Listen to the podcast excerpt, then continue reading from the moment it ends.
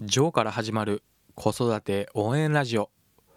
このチャンネルではワンオペ経験7年のジョーが子育てやビジネスにおける悩みや考え方を解説することで僕なりにあなたを応援します。こんにちは。週の真ん中水曜日いかがお過ごしでしょうか。ジョーでございます。毎日生活をしていく上で選択することの連続であるということを考えてみたいと思います。これは洋服を洗う選択のことではなくて何かを選ぶという意味での選択ですね。一日の生活で考えてみると大体の方は朝にアラームをセットして起きるかと思います。そしてアラームが鳴った時にそのまま起きるか。それともスヌーズを使ってあと10分寝ることにするか。これも一つの選択ですよね。そして起きたら洗面所に行って顔を洗うか。それともトイレに行くか。そして朝食はパンにするかご飯にするかはたまた食べないという選択もありますよねそしてその後着替える時に服は今日は何を着るか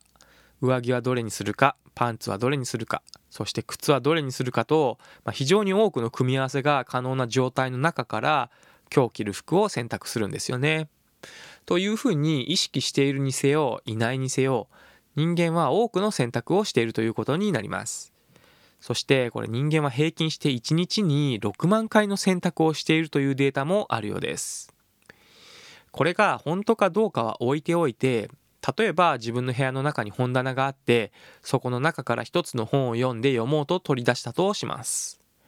その一冊の本を選んだということになるんですがその本を探す間に他の本も流し目かもしれませんが目に入っていて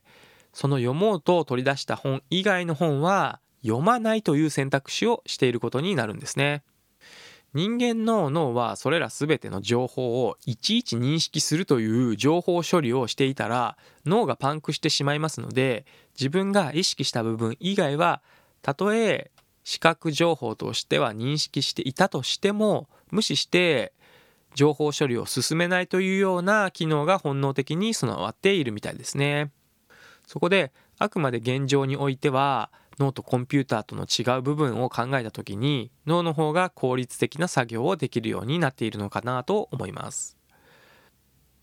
ただこの無意識的に情報を無視するということができてもやはり視覚には入っているのでほんの少しかもしれませんが脳の処理能力を使っているということも考えられるんですよね。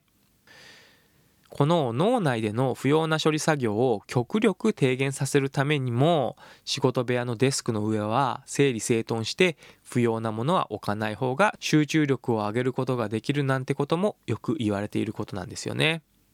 気が散ると言いますか視覚に入ることでたとえそのものに関して無視したとしても今はそのものは使わないという選択をしているということになってその場所に置いていなかったら使わないという選択をする必要もないんですがそこに置いてあるだけで使わないという選択を行う必要が出てくるわけなんですよね。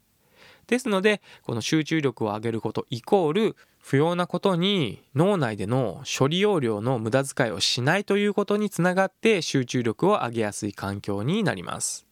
そう考えると何かに集中したい時にこの不要なものを置かないとか整理整頓するとかものを極力少なくするというのは容易に理解ができるのではないかなというふうに思いますまた自分の人生において現在の自分の立ち位置であったり現在の自分の人生に満足できていない人がいるとしますそして残念ながらその人の人生はこれまでの本人の選択してきたことの積み上げで現在の人生になってしまっているということができるんですよね。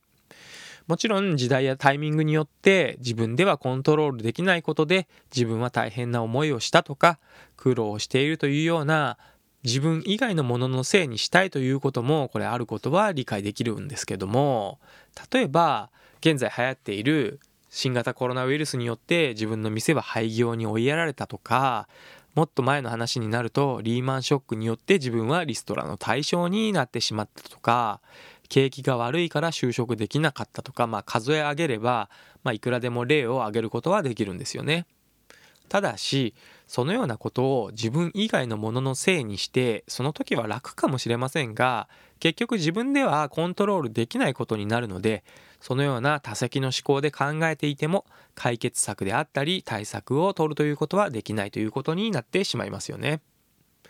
それでも僕は全然いいですよとか幸せですよという考え方ができる人であれば全く反対はしませんしこれは自分の幸せは他人が口を出すことでもありませんのでそれはそれで全然 OK だと思います。人の価値観というものはやはりそれぞれですのでその考えが自分の考えと違うからといってそこを指摘したり相手を変えようとするのはこれ越権行為に他なりませんのでその人の考えでその人が幸せを感じているのであればもうその部分は完結していると考えてしまえばいいかと思います。ただしもしそれじゃあ自分は納得できないとか自分の人生は自分で作り上げたい自分の人生を生きたいというような考えがある方は自分でコントロールできる部分に集中するということが大切になってくるんですね。先ほど例に挙げましたコロナの影響で廃業に追いやられたとかリーマンショックでリストラにあったという人もいる一方でコロナの状況を逆手に取ったビジネスを展開して業績を上げている会社やはたまたリストラにあったことでそこからの逆転人生を送っているような人も珍しくありませんよね。人生は選択の連続と申しましたが自分の選択次第ではいくらでも方向性であったり人生自体を変えていくということはできるんですね。もちろんそこには不安はあるかもしれませんし恐れの感情というものも出てくるかと思います。ただこのまま変わらずに進んでいった先に例えば10年後具体的に、まあ、あくまでこれ予想でいいので想像してみてこれは後悔するなと思うようであればもうその道を変わらずに進むという選択肢はなくなるのではないかなというふうに僕は思うんですよね。そして後悔するかどうかもそうですしそれでも判断に迷った時の方法としてはワクワクする方を選ぶまたはこれまでに経験したことがない新しい体験を選ぶということをすれば人生は自然と変わっていくのではないかなと僕は感覚的に感じています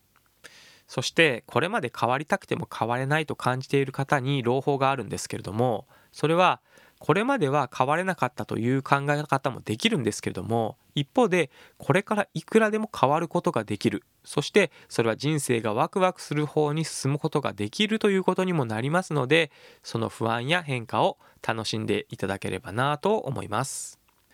ということで可能性は無限大。人生は選択の連続という話をそろそろ終了しようと思います。今日も一日素敵な時間をお過ごしください。概要欄に Twitter やブログのリンクも貼っていますので遊びに来てくれると嬉しいです。それではまた次回の放送でお会いしましょう。最後まで聞いていただきありがとうございました。じゃまたね